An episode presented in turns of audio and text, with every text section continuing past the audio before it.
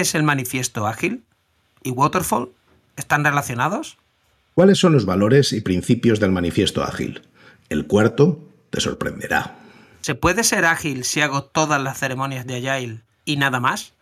¿Qué frameworks hay para aplicar Agile?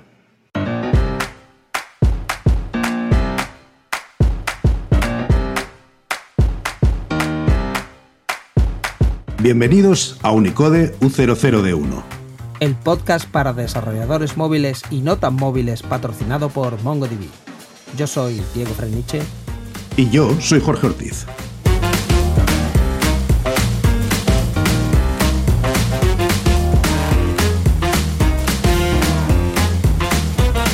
Unicode U00D1, segunda temporada, episodio 26, Metodologías ágiles.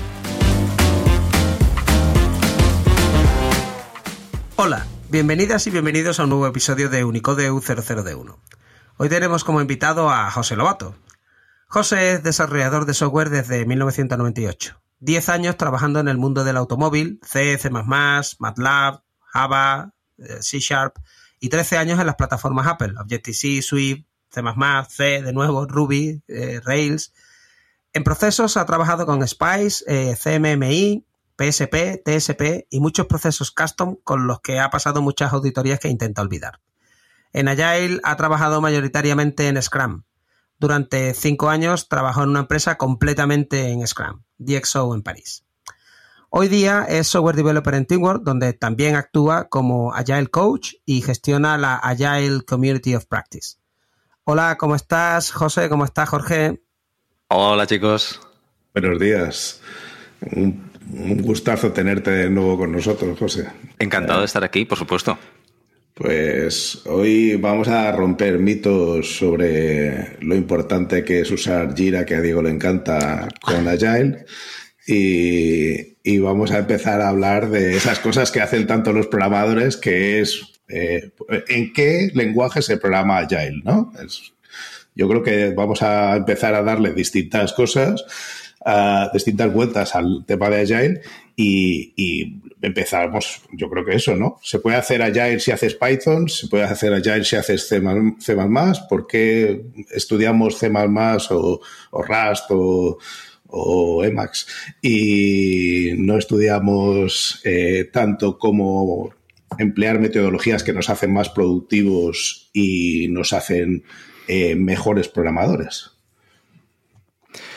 Pues sí, de hecho cuando me hablasteis de, participar hablando de, Agile, a mí es uno de los temas que me apasionan, me encantan. Y por tanto hablar de Agile para mí es, una maravilla. Y esa es una de las primeras preguntas que yo puse aquí en, las propuestas para hablar. Es, ¿por qué los desarrolladores no estudiamos más procesos de software de la misma forma que estudiamos C o, o, o C o Java o Swift o lo que sea?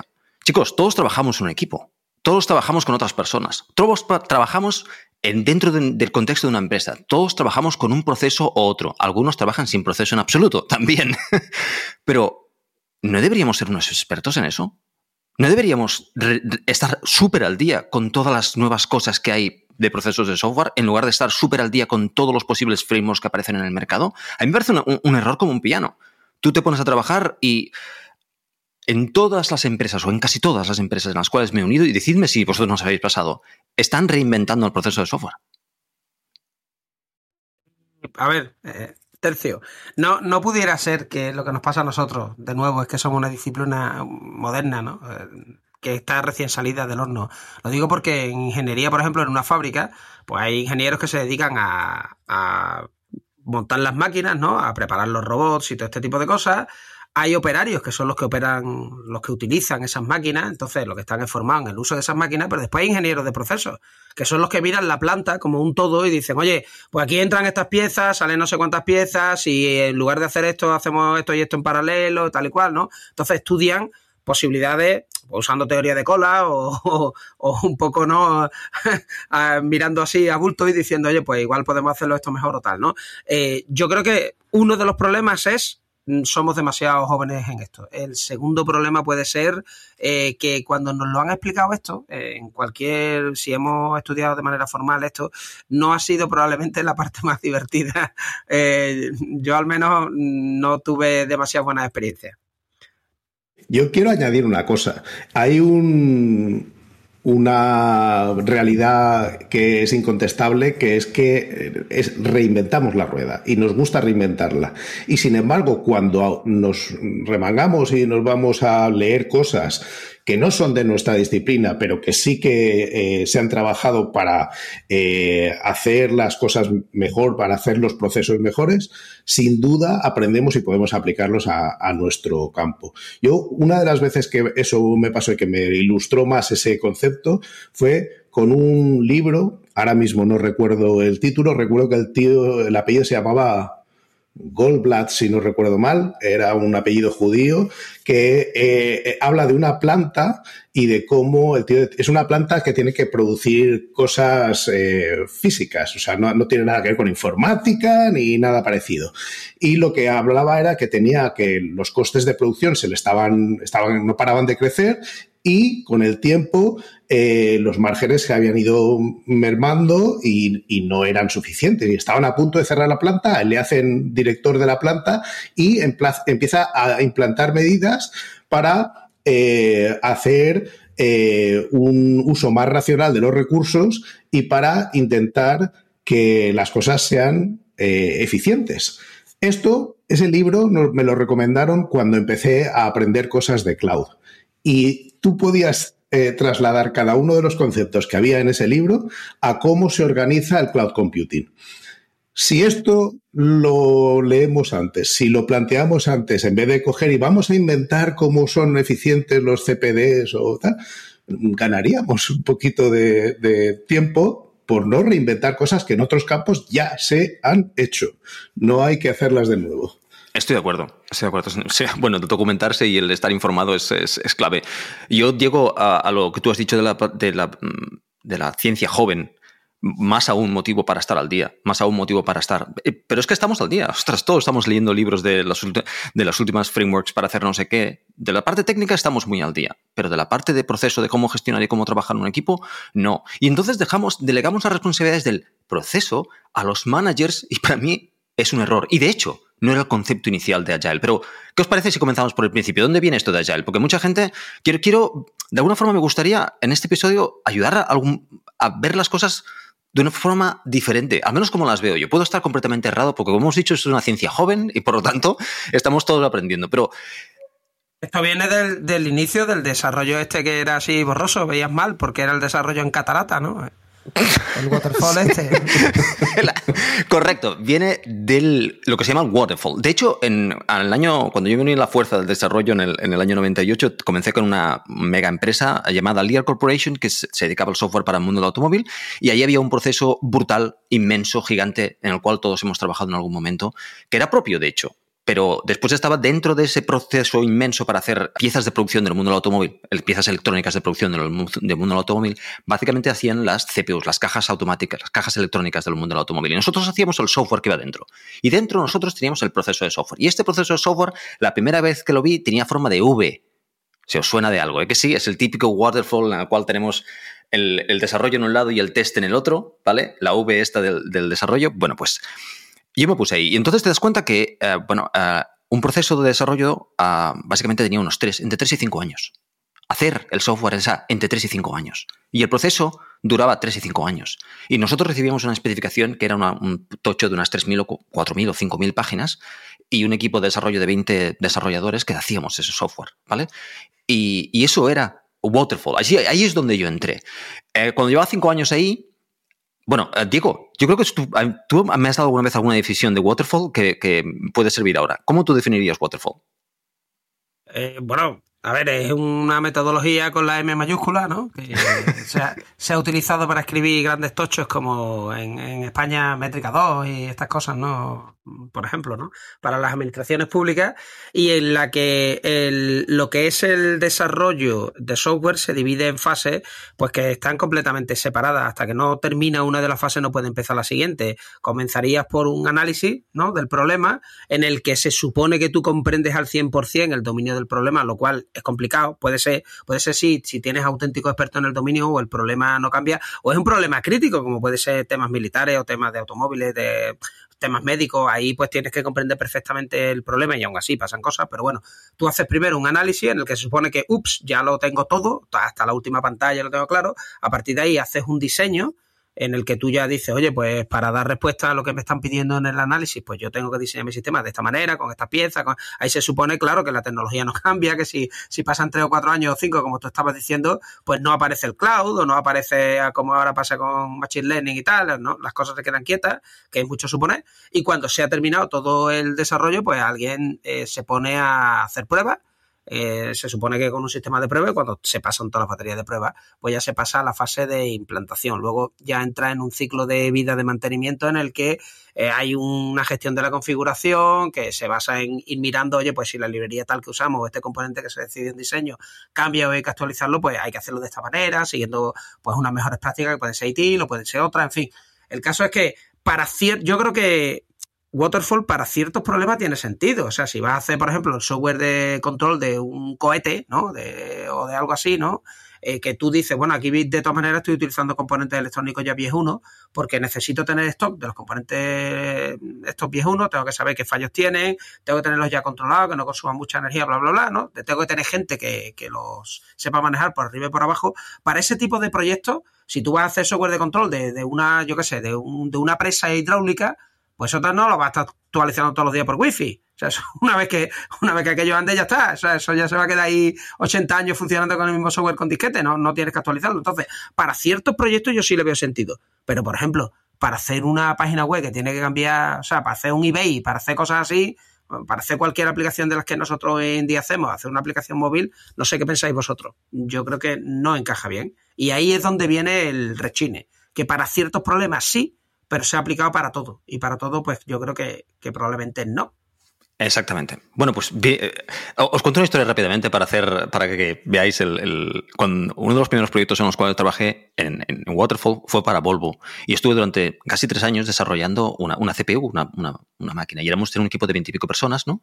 Y como yo, como nosotros éramos, había en el coche hay unos 30, 30 ordenadores. En aquella época había unos 30 ordenadores, 30 CPUs, ¿vale? Pues hubo una semana en la cual subimos todos a Volvo, nos pusieron en, un test bench, un test bench, imaginaros una mesa gigante en el cual está el coche desmontado. Está el coche con todas las cajitas y todos los cables, pero no hay coche, solo la parte electrónica. Eso es el test bench. Y estaba cada, cada proveedor con su software para meterlo en la, en la caja y estaba Infineon, estaba Siemens, estaba Bosch, estaban todos. Estábamos nosotros también allí conectando con la caja. Te metías en la caja y entonces todo aquello tenía que funcionar, ¿no? Evidentemente.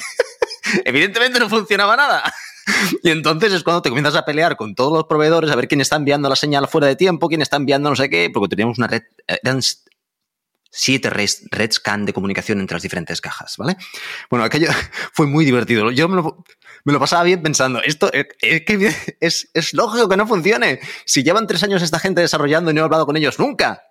Vale, pues bueno, en definitiva, la cuestión es que había este proceso de desarrollo que era muy heavy, era muy duro y era realmente había muy poca comunicación. Y entonces una serie de personas eh, al principio de los años 2000 se reunieron, una serie de personas más o menos influyentes que eran desarrolladores de software y intentaron decir cómo se puede hacer las cosas, qué hemos aprendido durante todo este montón de años, qué creemos que funciona y qué creemos que no funciona, y vamos a hacer, vamos a coger los mínimos que nosotros creemos que debe ser la forma correcta de desarrollar software. Y escribieron un manifiesto. ¿vale? Este manifiesto tiene cuatro ah, principios y doce, ah, no, cuatro objetivos o valores y doce principios. ¿vale? Y esto, de aquí empezó Agile. Aquí es donde quiero romper el primer mito, y es que Agile es un proceso de, para el management, es un proceso de gestión. Agile inicialmente no era un proceso de gestión. Agile era un proceso de desarrollo de software. Y como tal, el desarrollo de software dentro de Agile cubría la parte técnica también. Y eso, muchas de las personas que habréis ahora, hey, yo hago Agile porque hago Scrum. No, Scrum es un framework basado en Agile, pero no cubre el 100% de Agile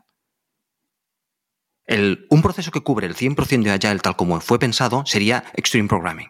Extreme Programming cubre, no sé si conocéis, pero Extreme Programming tiene una, lo que llaman el círculo de la vida, que es una, tres círculos concéntricos, ¿vale? Que cada uno está a un, nivel. Este curso círculo exterior, el círculo exterior, es Scrum. Es el proceso de gestión, básicamente. Historias de usuario con el, con el product owner y este tipo de cosas. Y solo sería el círculo exterior. Pero Extreme Programming encima cover el círculo, los círculos interiores que serían los que están realmente centrados en el desarrollo de software.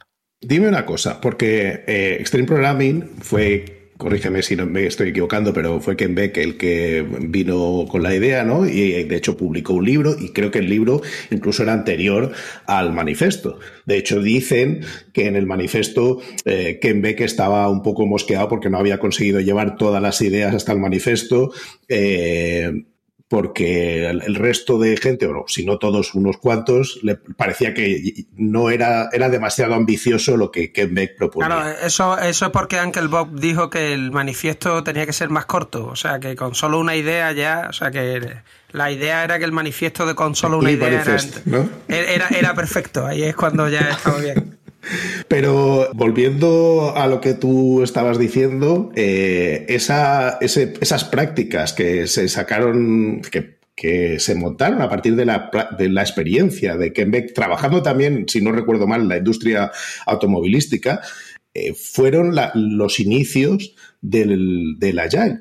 Y como tú estás diciendo, nada tenía que ver. De hecho, el libro de Stream Programming no es un libro de gestión, es un libro de desarrollo. O sea, 100%. Eso, al final, ha derivado en lo otro, pero la esencia sí que salió bien del manifiesto, ¿o no? ¿O tú crees que se quedó muchas cosas en el tintero en lo de Stream Programming?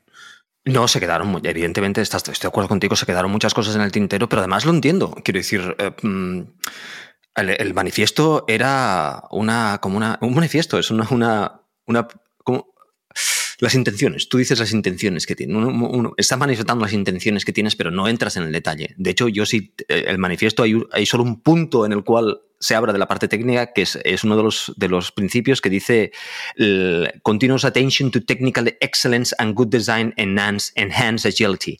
O sea, solo hay un punto realmente que habla de la parte técnica. El resto de los puntos no es tanto de la parte técnica. Ah, y sí, se quedaron muchas cosas en el tintero, pero yo no lo veo mal. Yo creo que, uh, basándonos en estos puntos, la idea, o al menos lo que yo entiendo, es que se podrían haber generado muchos diferentes procesos. Uno de ellos es Extreme Programming. Y yo entiendo que no todo el mundo esté de acuerdo con Extreme Programming. Y como Diego dice, a lo mejor Extreme Programming no aplica a todo y mm, eh, somos una ciencia joven y estamos evolucionando y aparecerán cosas nuevas. Y por eso debemos estar al día, porque tienen que aparecer cosas nuevas que nos ayuden más todavía. Yo sigo queriendo en Steam Programming, pero hay otras cosas que nos pueden ayudar y para otros contextos posiblemente otras cosas son mejores. Yo me gustaría que nos contaras un poco esto, eh, Ah, nos hablarás un poco de los 12 principios, ¿no? Y de esto, mm, un poco, bueno, que nos vayas desgranando un poco de qué iría el, el el Manifesto, los valores y los principios. Y me gustaría, antes de nada, romper un otro mito, eh, ya que estamos hoy en eso, y es que eh, los que hicieron el Manifiesto Ágil no sabían usar CSS ni diseñar una página web. Estoy de acuerdo. De hecho, eso es una de las cosas que cuando vas ahí la primera vez dices, vaya, mm, ¿dónde me he ido? ¿A qué, tiempo, ¿A qué época del tiempo me he ido hacia atrás? Es que esto, esto lo hicieron en 2001, pero vamos, perfectamente podría ser del 91, o sea, Exactamente. la página. O sea, yo creo que los recursos son perfectamente, en fin. Bueno, háblanos un poco de, los principios y, de los valores. Vale, el, yo creo que cuando yo veo, después de muchos años después de muchos años trabajando en Agile y de muchos años leyendo libros y pensando en Agile, te das cuenta que esto, esta gente estaba luchando contra, contra un proceso muy elaborado, muy mm, engorroso. Entonces se centraron en las personas. Yo creo que Agile es personas. Eh, Agile son personas. Vamos a centrar el proceso de desarrollo en personas. Y veréis que si miráis en los puntos y los pensáis desde un punto de vista de personas, es Agile son, hey, vamos a trabajar como humanos y vamos a dejar de intentar trabajar como máquinas. Mira, los valores son cuatro. Individuals, ah, por cierto, los voy a traducir, pero yo soy malísimo. Por favor, me corregís, ¿vale? yo los tengo en inglés. Ah, individuals and interaction over processes and tools. Ahí hablando de personas ya vamos a interaccionar como personas y vamos a intentar no usar herramientas para todo, sino cuando una persona solucione el problema o podamos solucionarlo entre nosotros, a, mucho mejor. ¿Os parece que me llamamos los cuatro y después los comentamos? Sí. Vale. working software over comprehensive documentation. no vamos a explicar lo que vamos a hacer, vamos a hacerlo, lo mostramos y vamos a discutir sobre esto que ya está hecho y iremos haciéndolo. Porque si me das un tocho, pues ahí se acaba la comunicación. El tercero sería uh, Customer Collaboration over Contract Negotiation. Otra vez, no me digas lo que voy a hacer, vamos a intentar hacerlo juntos y así, uh, de esta forma, pues uh, avanzaremos más y estaremos de acuerdo. Responding to change over following a plan. Este es el típico que a la gente, yo lo escuchaba, recuerdo escuchar esto en mi cabeza, es que el cliente me ha cambiado los requerimientos y cómo puede cambiarlos ahora si llevamos seis meses trabajando. Es que a lo mejor deberíamos habernos comunicado antes, chicos, ¿no? En lugar de tardar seis meses en decirle cómo funciona algo. Bueno, pues lo mismo, otra vez, si os fijáis, estos cuatro valores, para mí, lo que están diciendo es cómo podemos trabajar como desarrollers, el cliente y nosotros juntos para hacer las cosas mejor como personas. ¿Lo veis así? Sí, sí. Bueno, yo quería comentar que, hombre, lo que siempre dicen ellos es que, aunque ellos siempre valoran más pues las interacciones y las personas, ¿no? Sobre los procesos y las herramientas, eso no quiere decir que no uses ningún proceso o que no uses herramientas. Lo mismo pasa con eh, software que funcione, ¿no? Sobre o en lugar de tener una documentación, pues totalmente completa y no exhaustiva.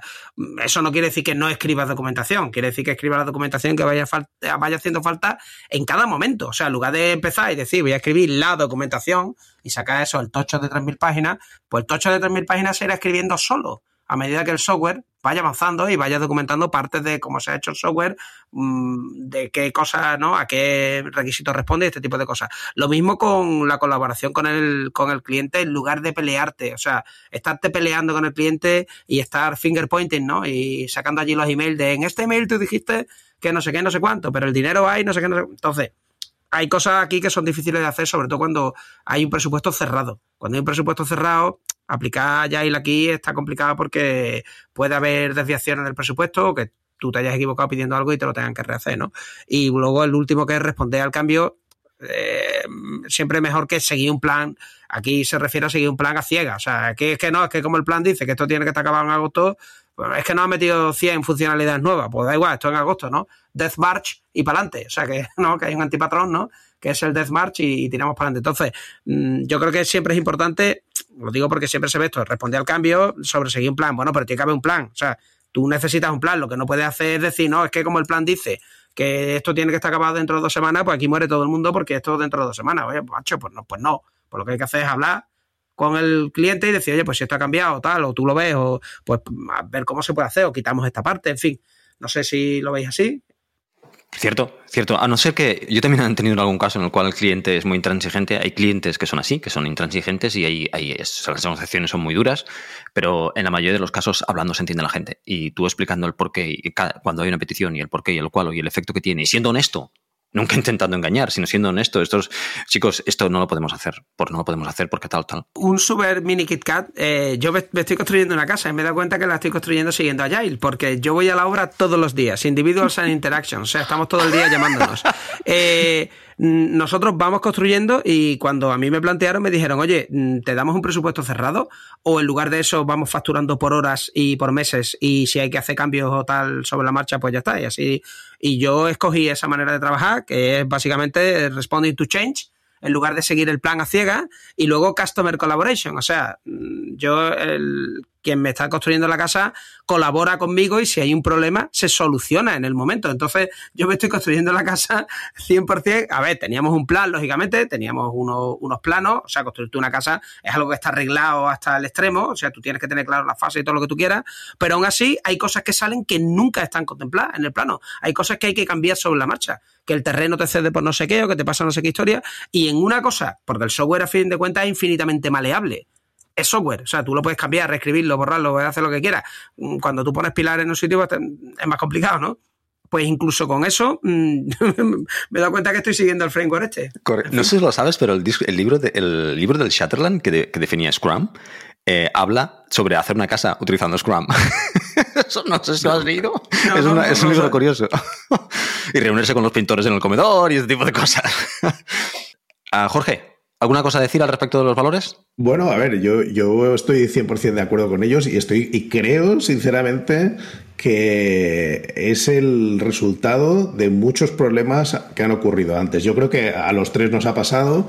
Eh, tú mencionabas a clientes intransigentes. A veces la intransigencia viene motivada por objetivos que son divergentes con el proyecto. Yo recuerdo un proyecto que teníamos en Telefónica que tenían que tener un bonus si aquello salía en una fecha los directivos y entonces, claro, se estaba jugando dinero eh, esa gente y el bonus tenía que pagarse porque si no a, nosotros que nos habían escogido como proveedores, pues habían hecho una mala elección. Entonces, a lo que se puede llegar y a lo que ayuda la colaboración y la comunicación es a decir, ¿cuál es el mínimo que tienes que tener eh, desplegado en esta fecha para que el bonus lo puedas cobrar? Qué, qué tareas tenemos que darle prioridad? ¿Y cuáles podemos hacer a posteriori y no pasa nada? Eso es parte de la comunicación. O sea, convertir algo que es divergente en algo que está alineado y que todo el mundo está en el mismo barco y consigues eh, tener a un cliente contento porque mm, lleva adelante su proyecto, ellos tienen sus incentivos económicos, que es, importante también. y, por supuesto, el proyecto se lleva a cabo de la forma que se puede llevar y en los plazos que están acordados. Eso, comunicación es puramente, es, es, de esto lo que están hablando ellos. ¿Conectarte a tu base de datos en la nube MongoDB Atlas con una API REST? Ahora puedes, con pulsar un botón, tener acceso a tus datos gracias a la Data API. Inserta en tu base de datos usando curl. Acompañado de los cuatro valores, ah, había 12 principios. Vamos a, cogerlos ah, rápido o preferéis ah, ir por algunos. Yo son relativamente rápidos de hablar con ellos. El primero sería Our highest priority is to satisfy, to satisfy, the customer through early and continuous delivery of valuable, valuable software. Vale, vamos a entregar constantemente software con valor. Eh, aquí hay muchas cositas, porque date cuenta que lo primero es eh, el cliente tiene que estar contento, ¿no? Y desde el principio no vamos a estar escribiendo un tochaco de documentación que es el entregable, no, no. Vamos a estarle dando ya un software que, entrega algo de valor, hace algo. Eh, aunque sea simplemente, pues se arranca el servidor y no sé qué, no sé cuánto. O hemos puesto en la nube no sé qué historia, o aquí está la base de datos. Pero ya el cliente puede ver que Claro, es una, exactamente, o hay gente haciendo prototipos, ¿no? Eh, y haciendo diseño a lo mejor en Figma o cosas de estas, ¿no? Y ya te están enseñando pantallas, ¿no? Pues sí, porque ¿por qué no van a estar los de las pantallas trabajando a la vez que los que están trabajando en el backend? Esto en Waterfall es impensable, o sea, esto sería como anatema, ¿no? O sea, como, como estás tú pensando en el UI si aquí no, y el diseño y la implementación si todavía no sabemos ni los requisitos. Pero claro, es que muchas de las veces no se saben los requisitos. Entonces, el siguiente que sería welcome changing requirements, even late in development. Uh, agile processes harness change for the customer's competitive advantage. Este es doloroso porque este lo que te está diciendo es que me lo traigo todo. O sea, si hay cambios, no. O me lo traigo todo o no me lo traigo todo. O sea, aquí, ¿qué se hace? Si te cambia el cliente al final del desarrollo te cambia los requisitos. Te lo tragas todo. Quiero decir, Diego, lo que tú decías de tu casa, imagínate que tú, el, señor te viene y dice, mira, por aquí el tubo no puede pasar, el tubo tiene que pasar para allá, pero necesito cuatro metros más de tubo. Y por tanto, esto vale cuatro euros más. Él está haciendo esto. Él eh, está, y ahí vais a decidir, vais a tomar la decisión, un cambio de requerimientos, que a ti te va a costar cuatro euros más. Entonces, al fin y al cabo, tú te tienes la, decisión. Mira, pues no, vamos a cortar ese tubo y vamos no vamos a pasar ese tubo y paso sin el tubo. O sí, pago los cuatro euros. O sea, se negocia todo pero siendo honesto por delante. En, Scrum, por ejemplo, está el tema de, la, iteración cero. La iteración cero es en la cual tú haces las primeras historias de usuario. Y en esa iteración no hay software. Estás negociando con el cliente las primeras historias, ¿vale? Pero entonces en la iteración uno te comprometes a que, mira, voy a hacer esta historia, esta historia, esta historia. Y al cabo de estas cuatro de esta primera iteración, tú le vas al cliente y les enseñas esas cuatro historias que te habías comprometido hechas y funcionando. Eso tiene un gran valor. Quiero el tío dices, hostia, esta gente se han comprometido a hacerme esto y aquí está, este día con esto hecho. Eso tiene mucho valor. Quiero decir, eh, estás demostrando que, eres serio, que haces lo que tienes que hacer, que, y que las siguientes cuatro historias que tú te comprometas a hacer, hay alta probabilidad de que estén hechas, bla, bla, bla, bla. Lo mismo de lo de siempre, negociación. Y, además reduce una resistencia eh, que es normal en el cliente a que claro, tú me estás diciendo que vamos a ir viendo conforme salgan las cosas, pero yo al final tengo un dinero y tengo unos objetivos. Y yo lo que quiero es que este proyecto, sea cual sea, se lleve a término de forma correcta. Claro, si todo es variable, si no sé qué vas a hacer cada semana y no sé para cuándo va a estar esto, yo es difícil que me pliegue a, a entrar en una metodología ágil en realidad es justo lo contrario. O sea, tú lo que estás diciendo es yo voy a ir, vamos a hacer un plan general de por dónde queremos ir, pero vamos a ir iterando y lo que sí tienes mm, a ciencia cierta es que cada vez que hagamos una iteración, el compromiso está marcado al cerrar la iteración anterior y eh, vamos a llegar hasta ahí y tú has visto que esa seriedad ocurre de forma constante. Luego, con con todos los pequeños problemas que pueden surgir en cualquier desarrollo, cada uno de los sprints produce valor de forma constante y eso hace que la reticencia inicial de un cliente que no ha trabajado nunca en esto normalmente baje. No, eso es por lo menos mi experiencia. Eso que has dicho de los sprints es el tercer principio que dice eh, entregar eh, software que funciona de manera frecuente desde empezando de un par de semanas a un par de meses con una preferencia en la escala de tiempo más corta. O sea, organízate el trabajo en cachitos, ¿no? Más que nada porque si te organizas el trabajo en cachitos de dos, tres semanas, cuatro semanas, mm, hasta un par de meses, no te pases porque, claro, si ya te pasas de los dos meses, ya entras en, en Waterfall, porque ya, ¿no? Y en cada una de estas dos, tres semanas, pues tu análisis, tu diseño, tus pruebas, tu, tu, despliegue, tu todo, o sea, lo haces todo en esas dos semanas, de manera que mm, para cada funcionalidad pues siempre estás entregando, estás entregando algo. Me mira, eh, eso es, me, mira José Raro, porque ahora realmente esto ya no es XP ni nada de eso. Ahí habla del desarrollo en espiral este y no le ha gustado. No, sí, sí. Mira, el cuarto, de hecho, vamos a ir avanzando. El cuarto es lo mismo, pero business people, uh, people and developers must work together daily through the project. Es lo mismo que estamos hablando. Vamos a trabajar juntos. Y entonces hay mucha gente me va a decir, pero es que yo no tengo uh, cliente. Eh, sí, siempre tienes cliente. ¿Vale? Tu cliente puede ser perfectamente interno y de hecho en el 90% va a ser un cliente interno. Y ese es, con el, es el que tú vas a creer, tú vas a ver como tu cliente y vas a trabajar con él. dejadme decir una cosa que la gente a lo mejor tampoco ve. Tú estás desarrollando por iteraciones y es posible, podría pasar, que a la décima iteración el cliente ya esté contento y mate el proyecto diciendo, habéis conseguido lo que yo quería hacer, esto es lo que yo quería. Yo pensaba que quería una casa, un chalet de 24 puertas, resulta que con un pisito, en el pisito que me habéis hecho ya chuto con un campeón. Por lo tanto, aquí mato el proyecto y ya has conseguido el objetivo. Se acaban las tareas, se cierran las tareas y se ha acabado el proyecto. Y eso puede pasar, que eh, el cliente va viendo funcionalidad y se da cuenta lo que quiere en lugar de lo que quería o al revés, el cliente dice, esto, va como un cohete, vamos a hacer muchas más cosas porque hay presupuesto. ¿Vale? Esto, todas estas cosas puede pasar. El siguiente me encanta. El siguiente para mí es, es genial. Dice, build projects around motivated individuals. Give them the environment and support they need and trust them to get the job done. O sea, este lo voy a comentar yo. Este básicamente... No, hombre, este básicamente es nadie puede teletrabajar porque trust them to get the job done. O sea, yo los quiero todos en la oficina.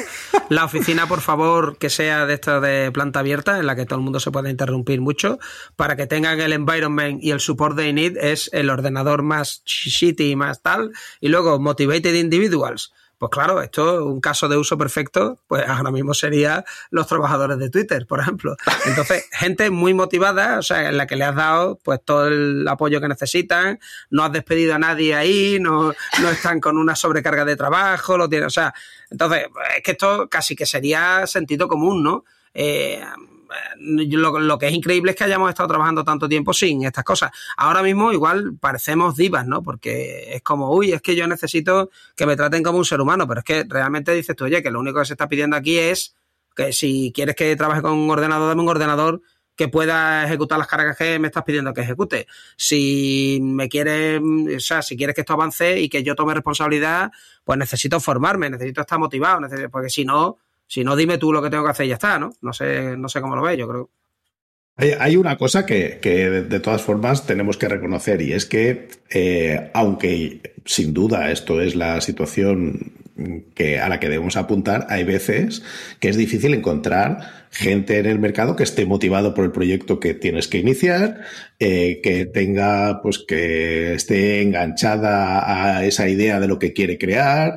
Y sí, la otra parte, la parte material, deberías poder suplirla, el poder proporcionarle las herramientas adecuadas para realizar el trabajo, que el entorno sea razonable, pero hay una parte que a veces es muy difícil porque hay, es un mercado en el que hay demanda y que la gente pues no siempre está disponible para entrar en tu proyecto en el precio que tú puedes asumir pagar por esa persona. Eh, entonces, eh, eso también es un reto y eso, sí, ahí sí que es un reto de gestión puramente. Yo lo llevo un poquitín más allá este. Os he dicho al principio que me gusta mucho por lo siguiente.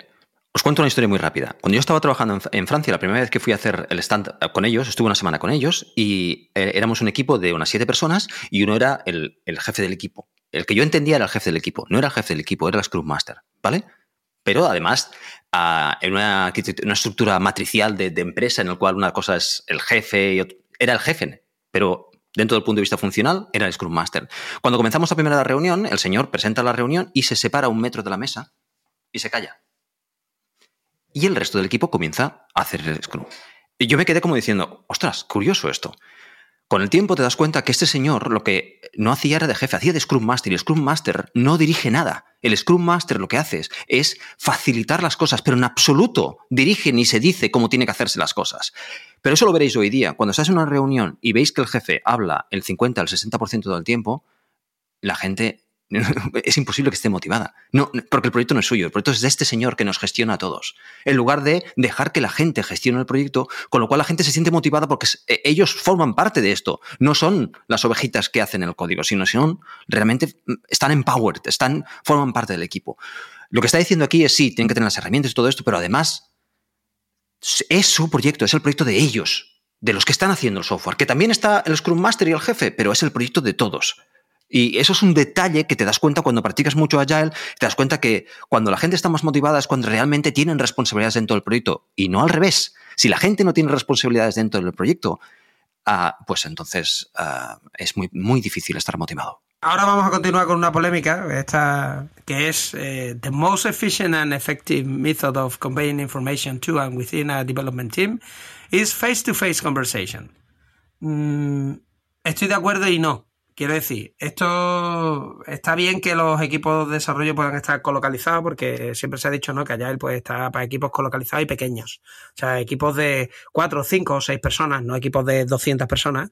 Y eh, equipos de 4 o 5 personas, pues que estén casi en la misma oficina, que se puedan meter en un momento de una sala de reunión y tal. Eso, la verdad es que puede ser muy efectivo. Pero eh, yo también veo mucho poder en tú escribir un documento explicando, yo que sé, cómo está hecho un sistema, si a lo mejor, pues yo que sé, Jorge se ha puesto y dice, oye, pues todo el equipo va a usar Emacs porque yo quiero infligirle este dolor. Claro, claro. Y, van a usar un teclado de estos rotos como los que yo uso sin, sin teclas visibles, ¿no? Entonces, él nos tiene que contar a todos pues cómo usar Emacs. No lo puede contar uno a uno o no lo puede contar en una reunión pero hay cosas que si las escribe y las deja escritas. Aparte, esto mata completamente la posibilidad de una reflexión más tranquila a través de un documento que se comparte y eh, gente que esté en diferentes time zones eh, haciendo, ¿no? Eh, aportando ideas. O sea, no sé cómo lo veis. Yo creo que esto también es hijo de su tiempo, es el 2001. No había tanto Zoom, no había los internet que tenemos hoy día. Quizá no estaba tan extendido el desarrollo asíncrono. O sea, yo, yo no soy un fan de solo el desarrollo asíncrono, ni de solo el desarrollo de todos metidos en, el mismo sitio. Yo creo que en el punto medio está la virtud y, hay que hacer mucho face to face, que hoy día se puede hacer con Zoom sin estar en el mismo sitio, que hace mucha comunicación así, pero también hay que escribir documentación, porque una manera de pasar una idea de manera muy eficiente, yo escribo una vez y lo leen 27, ¿no? No sé, ¿qué, qué, qué pensáis? Sí, estoy de acuerdo contigo. Lo que tú has dicho, esto es hijo del tiempo. en aquella época estaban pasando de un extremo al otro, estaban intentando romper algo que ha enquistado y entonces eh, esto me da la impresión de es un, es, un, uh, es un principio un poquitín extremista. Yo estoy de acuerdo que cada momento tiene lo suyo y que cada... Yo llevo 13 años trabajando de forma remota ya y echo de menos el trabajar en una, en una, en una coworking con, con mi equipo, pero las situaciones son las situaciones que hay y es... Y bueno, y yo creo que cada situación requiere lo suyo y no, no tiene por qué ser completamente válido este principio. ¿Tú qué opinas, Jorge? Yo, yo creo que, que, la parte de cara a cara que habla al principio no está reñida con el que tú puedas hacerlo por videoconferencia, sea cual sea la aplicación. O sea, eh, es cierto que preparar la comunicación es muy distinto de la comunicación en sí. Quiero decir que a veces los deberes que tú tienes que tener listos para llegar a una reunión y no llego con una mano delante y una mano detrás, lo pienso en el momento y os lo cuento, sino he preparado unas transparencias o he hecho un documentito, como decía Diego, en el que los puntos mm, fundamentales están escritos antes e incluso los he compartido para que todos estemos en la misma página yo creo que una cosa no quita la otra. Es cierto que el principio está expresado en los términos de esa época, pero las dos cosas son perfectamente eh, realizables en paralelo. Tú puedes realizar esa documentación previa, compartirla y es el, llegar a los, a, los acuerdos y el comunicarlo y el ver la cara de quien tienes en el otro lado y que está diciendo, pues sí, esto que estás diciendo eh, lo veo correcto o no, yo lo haría de esta otra forma. Sí, esa comunicación cara a cara o, cara a pantalla eh, es, yo creo que posible y, y necesaria incluso cuando estás en remoto. Incluso casi más cuando estás en remoto. Yeah. Working software is the primary measure of process. Bueno, este yo creo que no tiene, e, es clarísimo. Os cuento, una de las cosas que se hacían en, cuando yo estaba en París con esta gente, con DXO, es que el, el último día del sprint, nosotros hacíamos sprints de tres semanas, último día del sprint, se montaba en una sala eh, todas las máquinas, tres Macs y tres PCs, y se informaba a todo el mundo. De hecho, se hacía un, un póster y todo. Se informaba a todo el mundo de que vinieran allí, de, podían pasar de 9 a 12 a, probar las nuevas features. Y nosotros estábamos allí, todos los desarrolladores, y iba pasando la gente de, la empresa, de, técnicas, no técnicas, del CTO, todos pasaban por allí y tú les ibas explicando la funcionalidad y ellos podían jugar con la nueva funcionalidad. Era una fiesta, se ponían cookies, se ponían croissant, se ponían todas las cosas que se tenían. Estaba, yo me lo ese día genial porque estabas allí hablando, estabas y recibías feedback también. Hostia, pues este botón no me he dado cuenta que debería hacer esto. Hostia, pues esto no lo habías visto. Llamabas al diseñador y decías, ¿has visto esto? Este me ha dicho esto. Esto tiene, yo creo que tiene razón. Pues toma nota y se crean historias para el siguiente sprint. ¿Vale? Parece idílico, pero yo he vivido ahí y la verdad es que era muy divertido y estaba muy bien. Y hacía mucho, mucha, mucha ah, comunidad, podríamos decir. De hecho, de de hecho, este, este, no se refiere solo a eso, se refiere a enseñar esto al cliente, además. A ver, esto, esto de Working Software, eh, ¿no? Es the primary measure of eh, progress. Eh, da la impresión de que, bueno, pues claro, de perogrullo, ¿no? que funciona el software, pero ha habido muchos años en los que la principal medida de progreso de un proyecto era que se fueran firmando las certificaciones. O sea, que el cliente te fuera firmando, ah, pues sí, esta parte ya está hecha, aunque esto no funcione, el otro no sé qué, y esto pues va a una bolsa de oro y después me lo tienes que hacer cuando no sé cuándo. O sea, que es que, o sea, que esto de que era, eh, que el software que funciona es lo que va midiendo cómo avanza el, proyecto, mm, esto, y, hay una cosa que tú estabas comentando, y que ha venido un poco después, que es eh, el dicho este de eh, eat your own dog food, ¿no? Cómete tu propia comida para perros. Es decir, si tú estás creando un proyecto, úsalo, úsalo tú. El proyecto, el proyecto que estás generando para el cliente lo tienes que usar, porque si no lo usas, no le vas a encontrar fallos, no vas a ver problemas. Entonces, yo qué sé, yo el otro día estaba usando Meetup, por ejemplo, y el chat de Meetup, cuando te llega un mensaje de otra persona que está usando Meetup, pues te llega una notificación en la que tiene un texto de estos placeholders de esto hay que cambiarlo más adelante. Entonces, pues si te escriben 10 mensajes, pues tú ves ahí 10, notificaciones de, bueno, esto ya lo iremos cambiando y tal. Y claro, te da una sensación de, mm, es que nadie mm, de Meetup ha usado el chat de la aplicación y yo nunca. es la impresión que te da, ¿no? Correcto. Otro día también intenté cambiar lo que es el, la imagen de Meetup, digo, el tu avatar, y no se puede cambiar, o sea, no me funcionaba. Entonces son cosas que dices tú, Dios mío, Mm, esto, todo es básico, o sea, quiere decir, no, aquí tampoco estaba hablando de una cosa súper complicada. Entonces, eh, el working software siempre tiene que ser la medida del, del, del progreso. Eh, ¿Y por qué dice en el siguiente que los procesos ágiles promueven un, desarrollo sostenible? Eso. Eso viene de lo mismo que ah, has dicho tú antes, del momento. En aquella época en Scrum, yo recuerdo que las dos primeras frases, que eran las frases de análisis y de diseño, eran muy relajadas era como, no sé, estábamos diseñando, estábamos ah, analizando, era, eran muy relajadas. Y entonces llegaba el momento del desarrollo y aquello era un infierno de estrés. Pues a eso que se refieren exactamente a eso. Esto no puede pasar. Lo que tenemos que hacer es trabajar siempre de forma constante y de forma sostenible para poder mantener una velocidad constante. A De hecho, eh, el tema del sprint, que es el nombre que se le da en Scrum al sprint, es un error. No, no, no sprintamos. Eh, no, es todo lo contrario. En el sprint lo que nos hemos comprometido es hacer una cosa, pero no tenemos que ir haciendo un sprint. Yo la primera vez que entré en Agile y vi Scrum, y vi el sprint, pensé, bueno, aquí vamos a tope durante tres semanas y después hay dos días de relax, ¿no? Esto es lo que funciona. No, no se trata de eso. Se trata de tener una, una, una velocidad, y ahí por eso se mide la velocity, una velocidad constante y ser capaz de mantener esa velocidad y no esos estreses de noches sin dormir y de trabajar a 50 horas a la semana. Más que sprint no deberían de llamarse etapas. Es que, es que iteraciones, eso como ciclos, iteraciones, etapas, sí, sí, sí, ciclos. Eso es no que se- llamarlo sprint efectivamente da esa sensación de, de, de que, venga, a correr, a correr. Tú no puedes A estar en un perpetuo sprint, eh, si no revientas. Llega un momento en el que no. no Se llega. llaman iteraciones. En, en Extreme Programming se llaman iteraciones. Es una iteración. La siguiente iteración se habla de la siguiente iteración y la iteración, iteración anterior, no sprints. Pues bueno, a eso se refiere. Yo creo que es el tiempo también, Diego. Viene de la, de- del momento temporal en el cual se, se hizo el, el- el manifiesto. Y la semana que viene continuaremos con esta interesantísima conversación sobre Agile con José Lobato. Gracias por escucharnos. Si te ha gustado y quieres que podamos crear nuevos episodios, te pedimos que nos ayudes a difundir este podcast. Puedes decírselo a tus compañeros, retuitear cuando anunciemos nuevos episodios, suscribirte para que se descarguen los nuevos episodios automáticamente o, todavía mejor, puedes ponernos una valoración espectacular en tu plataforma de podcasting. Si tienes sugerencias sobre cómo podemos hacerlo mejor, propuestas de invitados o contenidos, ponlo en un tuit mencionando a Diego, arroba de Freniche, o a Jorge, arroba JD Ortiz. Te recomendamos atender a los meetups de Realm. Tienes el enlace en la descripción. Y si tienes dudas sobre Realm o MongoDB, puedes participar en los foros. Si podemos aportar algo a tu comunidad, estaríamos encantados de atender a vuestros eventos, podcasts, conferencias o meetups. Por último, queremos recomendarte nuestro podcast hermano en inglés, The MongoDB Podcast, presentado por Michael Lynn y en el que se entrevista a desarrolladores, emprendedores y empresas. Lo tienes disponible en las principales plataformas de podcasting. Esto es todo por este episodio de Unicode U00D1 Podcast. Hasta la semana que viene.